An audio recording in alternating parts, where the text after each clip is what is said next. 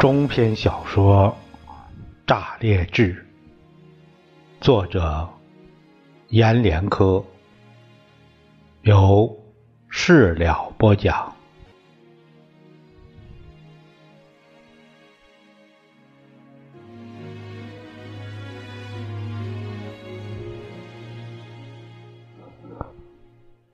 宣布孔明亮当村长之后。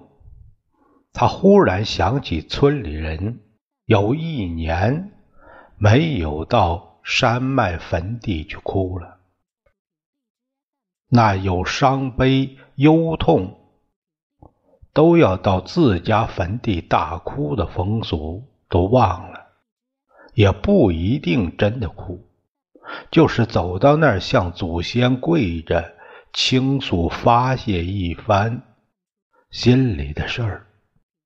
孔明亮忽然就想哭，想到坟地痛痛快快的哭一场。朱颖得了八百二十票，他有四百一十票，刚巧是他的一半，并且投他票的都是年轻人，多也不过五四十岁。投自己票的都是老年人，五十六十以上岁月的。说到风月济世，都要脆谈的。可村里的年轻人，没有谁不喜欢他流水样的钱。凡家有儿女的，都说在外面。南方打工挣的钱，却又几乎都是跟他做着风月的事儿，挣那风流钱。这些都是家家心知肚明的，都不去说破的。横竖房子楼房盖起来了，富起来了。嘴上不说朱颖的好，心里还是念他好，就都投他票，选他为村长，也就有了高他一半的票。宣读票数是宣读孔明亮当选村长，得票八百二十张，宣读朱颖四百一十张。台下先是愕然，然后就是掌声了。你鼓掌，他也跟着鼓掌。掌声中，县长、镇长都来祝贺孔明亮继任炸裂村的民选新村长。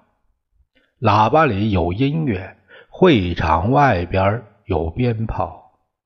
他还跑到台前鞠躬感谢所有选他的人，保证说让炸裂三年两年就奔进城市样的繁华里。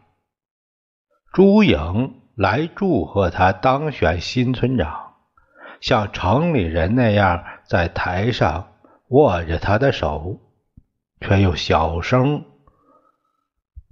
命令道：“我们过几天就结婚。”他像接受祝贺的那样握着他的手，感觉他的手又软又柔，连一丝儿硬桨都没有，使他手里像握了一团白棉花，因为那手的热软。也使他未加多想，就点头承诺要结婚。就在这一刻，他心里突然想到，两年村里没有筵席哭俗了，该到坟上去好好哭一场。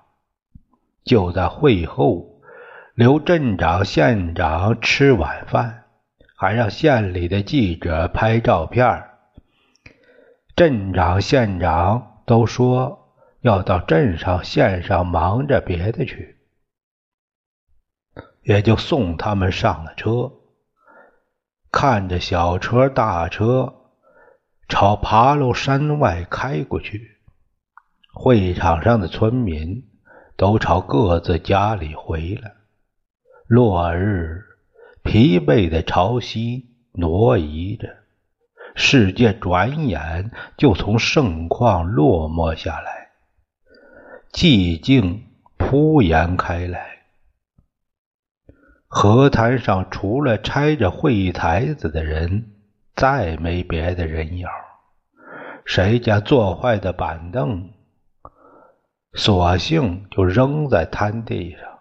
还有丢掉的鞋，孩子们的弹弓和木玩具，纸叠的鸽子和不知道为什么撕了扔了的选票纸，狼藉一地的卵。孔明亮就和朱颖站在路口，目送镇长、县长的车。直到那车越来越远，模糊如跑在夕阳中的马，朱颖才转过身子来，很认真、很认真的再次对他说：“我想立马就结婚。”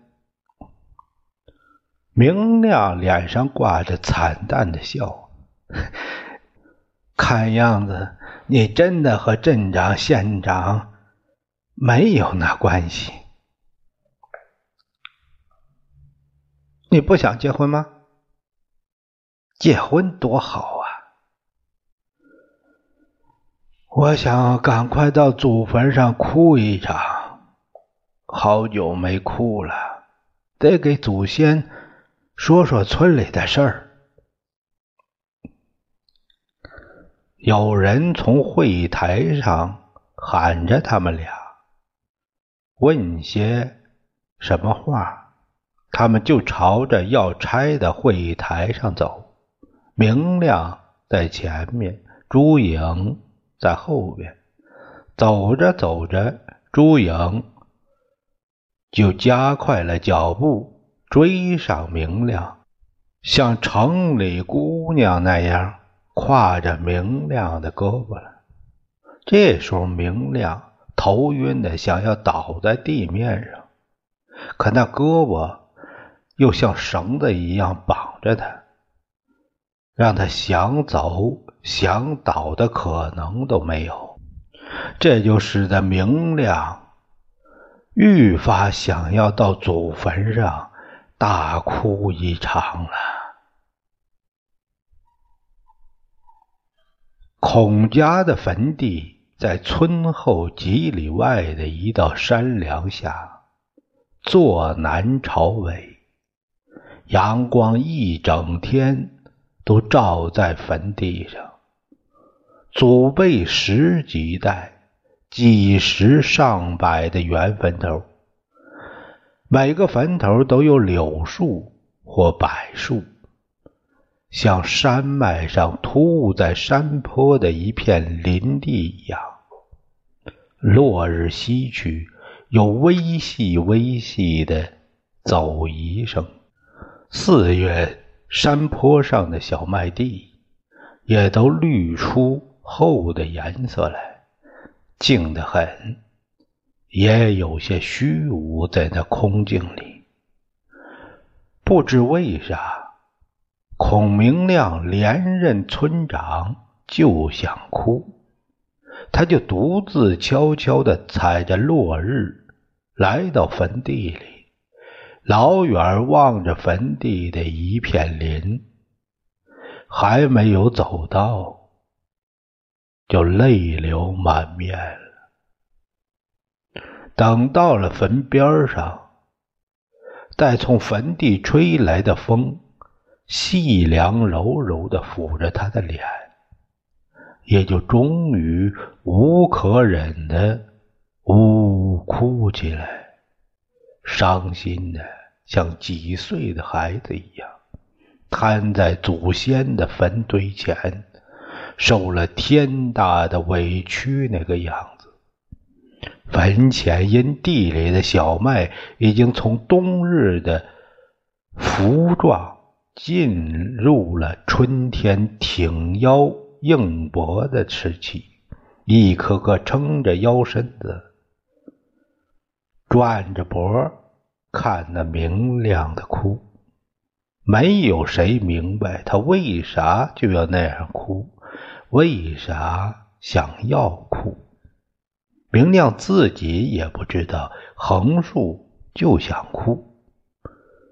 有春醒的野兔站在边上望着，乌鸦也落在坟头树上听着，看着他的哭，看他嘶哑粗沙的大哭声，像泥水混荡的河流，把整个山脉。田野都哭得模糊、烛黄了，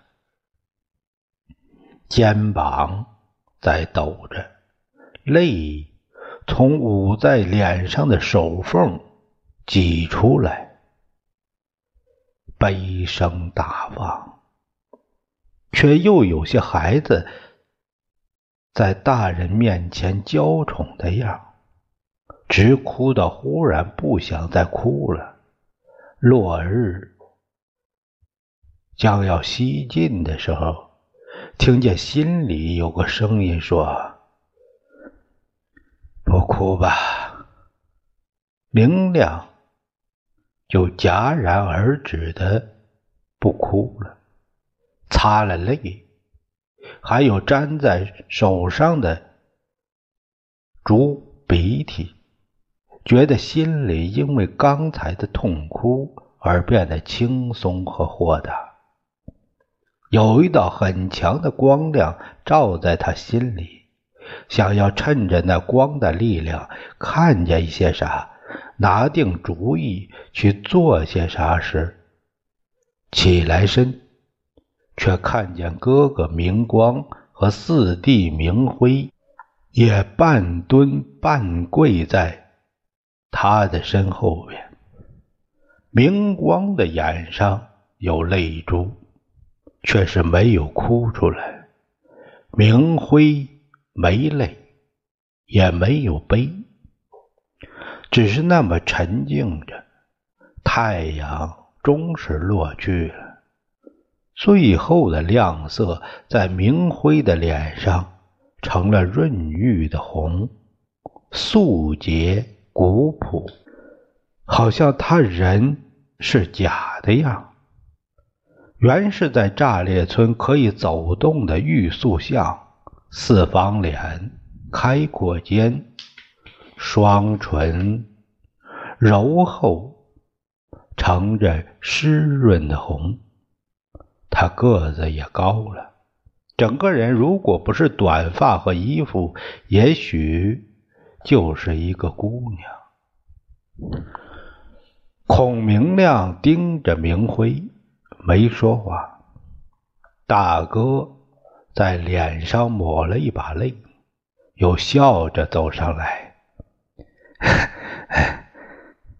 今天你比朱莹多了一半票。”孔明亮把脸从四弟脸上扭到大哥的脸上去。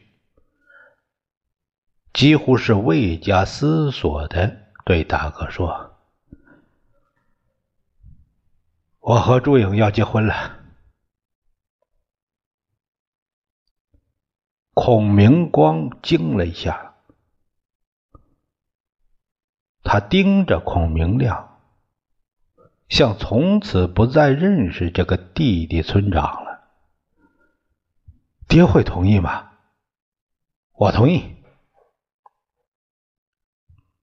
沉默了一阵子之后，四弟似乎是为了打破这种沉静，很喜庆的说：“三哥今天来信说他受到表彰了，一表彰就该提干了。”明亮也就惊喜的盯着明辉看了一会儿，脸上挂着笑，拍拍膝盖和屁股上的土，开始朝着坟地外面走。大哥和四弟跟在他后面。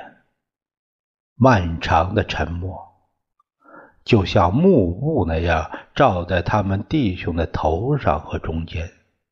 太阳光说湿就湿的，在一滴短小的功夫间，山脉的道上暗灰而静谧，脚步声鼓槌般的敲着地壳的鼓。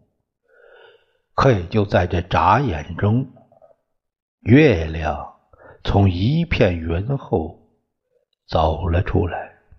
可以看到，炸裂有很多村人都从村里走出来，都要到自家坟地哭一场，也不真的哭，就是沿着习俗的道向前走一走。每年清明后的一个月，各户人家在祭祖之后的某一天，都要到坟上哭一场，和祖先。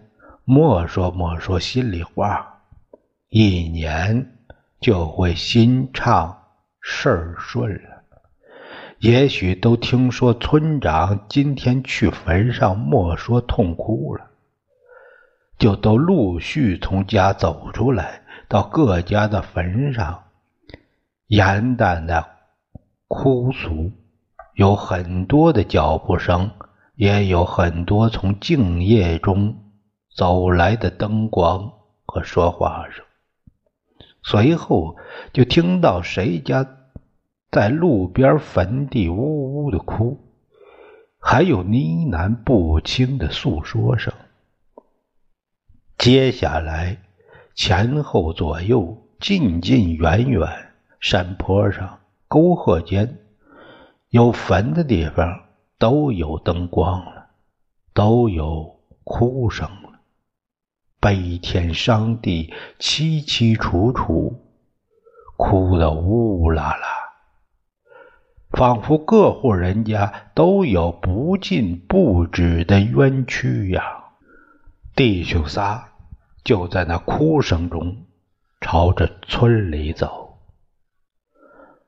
到了村中的十字街，一位村人都到祖坟地里去哭了。村里会空静死寂，可却又看到还有村人没去到山野祖坟里，却在新坟地的十字街上祭哭着，烧了纸，点了香，让草香的坟味儿在村街暖暖的流。近过去，也就看见。那近处袭着哭诉的是朱颖，他在他爹的坟前跪着，烧了三炷香，摆了三碗供，对他爹清晰大声的说：“我马上要结婚了，你放心睡去吧，以后炸裂。”就还是我们朱家的炸裂了。我马上就要结婚了，以后炸裂就是我们朱家的炸裂了。孔家弟兄立刻收住脚，看着那哭场，听着朱颖对他父亲说的话。像看着朱颖拉开了一场大戏的幕，后边就有跌宕起伏的出演了。接下来走出来的是程京，他和他娘一道挎着竹篮篮里装了烧纸和贡品，手里拿着手电筒。手电筒的光亮在月色上飘来荡去，像一大块圆状的红绸划在地面上。他们从孔家兄弟面前走过去，程京娘还停住脚，和明光明亮说了亲熟的话，拿手在孔明辉的脸上摸了摸，说：“这孩子咋就一转眼长成大人了呢？”倒是最该说些啥的村委会的秘书程京，见了新任村长孔明亮，只是轻轻点了一下头。从宣布明亮当村长，他都没有在明亮面前出现过。可这会儿他又出现了，他到他面前，既没有如村俗一样。叫一声明亮哥，也没有公事一样唤一声孔村长。他躲着明亮的目光走去，要出村往自家坟地去哭了。明亮有些意外的用目光追着他，直到他走开几步远，又回过头来时。两个人的目光才在月色中遇到一块儿，他才莫名其妙的问：“我还当村委会的秘书吗？”“当然了。”他朝他靠过去，“怎么了？”“你一定要娶朱莹姐？”他说着，朝朱颖那儿望了望。也正看见朱颖朝着这边望，马上就结婚，不好吗？好，好着呢。我就是想到坟上哭一场。这样说着话，程晶眼里有了泪，就催着母亲赶快走。他们母女就融进了月色里，像两片黄叶落在了秋天一般。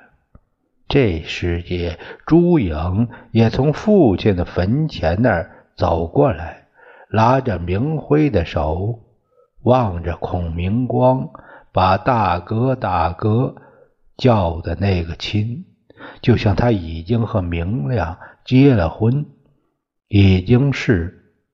孔家人了。